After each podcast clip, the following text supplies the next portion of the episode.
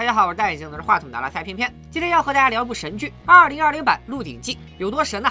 它播出以后，某瓣评分竟然高达二点八分。对我没有说到啊，不是八点二，是二点八，一天之内就跌到了二点五，很快啊。跟它相比，同期三点五分的《燕云台》那就是高分好剧，五点一分的《如意芳菲》是何等的旷世名作。面对此情此景，我心情十分复杂。毕竟我前几天刚做过视频致敬金庸老爷子逝世两周年，所以今天咱们要是不好好喷一喷他，真的是愧对老爷子在天之灵。故事呢还是那个故事，市井出身的痞子少年韦小宝，因为机缘巧合来到皇宫，用他的智慧周旋于朝堂和江湖，一路开挂，节节高升。估计全国观众没几个不知道的，咱们直接进入吐槽环节。本来是做了万全的心理建设，结果还是没想到啊。看了这部剧的第一帧，我就远了出来。只见韦小宝挤眉弄眼的在说书，也不知道他是没计划完全，还是从动物园里拎了只猴，把毛剃了扔台上了。再看这油绿油绿的帽子，实在是让我等普通观众甘拜下风。由于在大庭广众之下戴这么顶独具特色的帽子，心理素质和脸皮至少跟董王一个级别。一通手舞足蹈介绍完自己，以为能正常点了，收拾着一个瞪眼，差点没把我送走。脑子里 BGM 自动响起。来到韦小宝的主场丽春院，他终于从猴进化到人，但是进化的时候好像遗失了一条染色体，表现的不太像至少达到平均水平的普通人类。干嘛去啊，小宝？倒酒。姐姐。刘星。刘星，你干嘛呢？韦小宝只是不拘小节，不是脑子有泡，张嘴吹个东西，像是抽了几十年烟的老烟民，咽炎发作。很快，韦小宝遇见了那个改变他命运的人——通缉犯毛十八。他就好端端传个菜，毛十八就好端端吃个饭，俩人就对视了一下，毛十八就当着官兵的面自爆了。自爆之后逃跑未遂，官兵想同时制服他们二人，毛十八大喝一声：“几个兄弟，算什么本事？”我都惊了，是我理解不到位吗？他们是在那一个对视的瞬间就拜了把子，手牵手走完一辈子了吗？怎么突然变兄弟了？Anyway，这些都不重要啊，都是江湖人士，问就是快意恩仇。在韦小宝实惠的帮助下，毛十八手起刀落，解决了官兵头子，剩下的官兵哪去了没交代。镜头一转，就是韦小宝他妈把儿子送给了毛十八，让他带韦小宝上京城。是的，加评论区还没演五分钟，主角的妈就把主角送人了。而且看过原剧俩人的表演，我甚至怀疑毛十八其实是韦小宝的亲爹。大家注意俩人说话时，一般韦小宝的神级表演，我随便来个三连表情包，你们感受一下。之后剧情简直就是坐上了火箭，发展迅猛，日新月异。一进京城，韦小宝就遇见了大 boss 海公公。I'm a teacher。不仅是韦小宝被吓着了，我也被吓得不轻。仿佛又看见了童年阴影楚人美。田野老师，你缺心还是咋？被搞成这样？你说你要表现海大富那双严重面色惨白吧，我也能理解。但是我们可以清晰的发现，他的脑门和脖子依然是正常肤色，只有脸跟面粉糊上了一样。就是这种萍水相逢的缘分，韦小宝就被海公公看上了。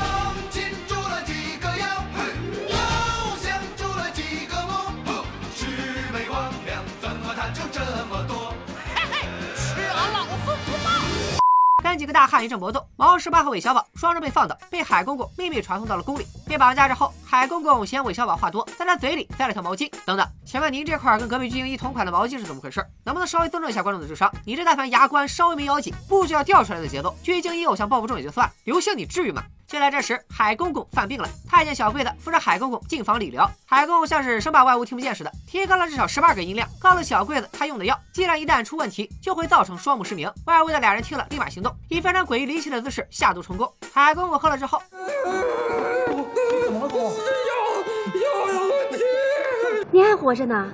一阵吴老二脑血栓式的表演，果然就瞎了。现在反手就是一记左侧拳，小桂子撞在了桌角，从此下线。没错，原著中死于韦小宝之手的小桂子是被海大富不小心拍死的。原著中心思缜密、智计惊人的海大富，剧里简直成了智障。下一个镜头就是韦小宝留在宫中，顶替了小桂子的位置。然后刚才被绑在一块的毛十八去哪儿了？完全没交代。这天，韦小宝误闯了皇上练功的地方，一直觉得新鲜，四处乱看，还随手端起一罐不明液体喝了下去。没错，韦小宝端起来的是痰盂。哕，整了三天了，到现在想想这个剧情，我还是一阵阵的想哕。喝完之后，皇上穿着他金灿灿的秋衣秋裤来了。面对这一身闪瞎我阿拉斯加狗眼的秋衣秋裤，韦小宝居然没认出这是皇上。放兄老实当个人吧。之前无数个版本里，二人初次相遇，皇上都是穿着便服，韦小宝才没认出来。皇上也是没见过这么单纯不做作的太监，迅速跟韦小宝成了朋友。俩人摔跤的这场戏，我必须要放一下原片，不能我一个人下。什么招？你这是？捏捏捏捏？受不了了，谁来替我打他一顿？是不是？感觉浑身酸软无力。是的，观众一边看一边吐，可不是得酸软无力。啊！哎呀！现在你觉得你的胳膊是不是酸软无力呀？皇上，你怎么突然说起方言来了？你是汉人假冒的吧？哎。剧情发展依然飞速，第三集皇上就把平定朝中权臣鳌拜的重任交给了小宝。且慢，鳌拜大人的妆发能不能认真一点？以前影视剧里的鳌拜都是这样的，这样的，人家好歹是满洲第一勇士，还是头为剑像是摘了胡子的 Hello Kitty 似的。选角也是，找个人高马大的壮汉不行吗？这不就是个发福的中年大叔吗？个头还没皇上高呢。开挂拿下鳌拜之后，皇上又派韦小宝和索额图查抄鳌拜的资产。索额图见韦小宝深受皇上器重，又是贿赂又是要结拜的。鳌拜呀，是咱们当朝第一勇士。嗯，你来抄他的家，要不抄走几把兵器，那你不是白来了吗？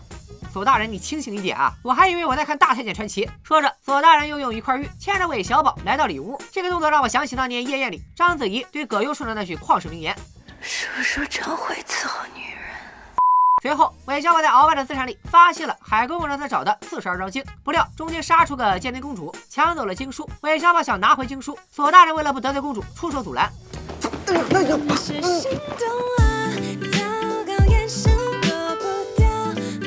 们两个拉拉扯扯的搞什么？你说搞什么？当然是社会主义兄弟情。真是没想到，韦小宝都有七个老婆了，竟然还需要在剧里卖腐，对象还是中风嘴巴的索大人。我又约了。说到这个建宁公主啊，也是个活宝。韦小宝点破她，之所以像打了兴奋剂一样，常年在宫里上蹿下跳，其实是怕埋没在宫里的众多公主中。建宁听了这直击心灵的叩问，哇的一声哭出来。你滚！公主。等等，公主，你让韦小宝滚，分明是你自己在滚啊！又是一天，因为打扰了韦小宝和天地会密谈，建宁被打晕过去。醒来看到韦小宝在烤肉，质问他自己是怎么晕过去的。韦小宝谎称是他自己撞在猪头上了。你撞猪上了吧？偏偏看到这里，实在看不下去了。平时都是吐槽剧情注水，这回可倒好，大刀阔斧砍情节。韦小宝莫名其妙就上京城了，莫名其妙就跟皇上拜把子了，莫名其妙就被鳌拜了。陈小春版十多集才讲明白的事儿，这一版五集就荼毒完了。没有看原著小说和老版的基础，根本看不懂是在干啥。虽然周星驰的无厘头电影版非常经典，但个人最爱的还是陈小春版。我甚至在疫情期间又重温了一遍。不愧是豆瓣评分最高的《鹿鼎记》，时隔二十二年再看，依然不觉得过时。张卫健版应该是最古灵精怪的一版，凉风有信，秋月无边那一段，我到现在还能倒背如流。就连黄晓明的版本，在张一山习惯性歪嘴斜眼的对比下，都相当之眉清目秀，完全不觉得油腻了。另外，更古早的梁朝伟版和上一版韩栋版，偏偏没有看，就不做评价了。大家更喜欢看哪一版？可以在评论区讨论一下。最后总结一下吧，这部剧很烂，可不好，而且是全方位无死角的烂，绝对不单单是某个演员表演的问题。服化道，我刚才已经吐槽过好多次了，再补充两个点：剧里的太监穿的衣服不是大家以往见到的深蓝色，而是一身白，不知道的还以为皇上驾崩了呢。小宝见他鳌拜有功，被赐了一件黄马褂，可就在他乐呵呵回去的路上，迎面走来一个侍卫，穿的也是黄马褂，真的就少缝了两条线，料子完全一样一样的。这部剧的打光也是同样级别，各种大背光镜头，把演员脸照的那叫一个乌漆麻黑，剪辑更是乱七八糟。据说是因为拍的实在太烂了，该剧进行了大量删减，导致很多镜头的组接完全没有逻辑。我在刚开始看的时候，一度以为自己看的是预告片。最让我不能忍的是，这部剧里居然还有不少月轴镜头。估计弹幕里会有人问啊，啥叫月轴？我通俗点说吧，假设我们拍两个人对话，画面里的这俩人必然是一个面朝左，另一个面朝右。比如这里一开始一直是小太监在左，韦小宝在右，可突然就变成了小太监在右，韦小宝在左。哎呀，你别碰我！你是谁呀？小鬼子。紧接着又变成了小太监在左，韦小宝在右。我相信每一个影视专业的学生都知道，拍摄不能越轴是摄像课里最最基础的知识。我真的很难相信，在二零二零年，在央视八套晚间档播出的电视剧里，居然会出现如此低级的错误。再说配乐，我真的是服了，这部剧的配乐居然能把两首经典 BGM 给融合成一首，这作曲简直是天才啊！啊！啊我的眼睛！啊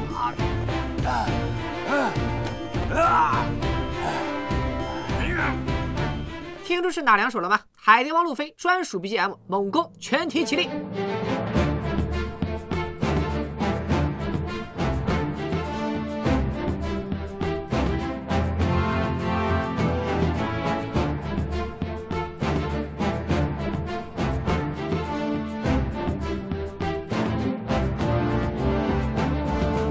别急着坐下，还有索大专属 BGM，白热化。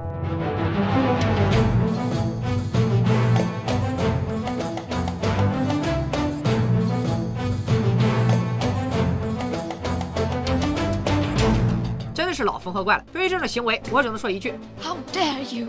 估计也是因为这版烂的太一骑绝尘，敖府这个点被拱上了热搜。有人说鳌拜姓瓜尔佳，不能叫敖府，但是按满族人习惯，竟然可以叫敖少保、敖中堂，可见用敖来称呼是没问题的。又有人说清代只有亲王为了等皇亲国戚才能用府这个字，可也有人说鳌拜是一等公爵，叫鳌府也没有问题。其实归根结底都是因为这部剧烂的突出，才炸出这么多列文虎和观众。鳌府在其他版本的《鹿鼎记》里也出现过，那会儿也没这么多观众讨论。我现在都怀疑是剧组的反向营销，毕竟这部剧现在的热度堪比《隐秘的角落》。行吧，今天就先说到这里，我得好好歇一歇眼睛了。也劝大家好自为之，不要轻易尝试。拜了个拜。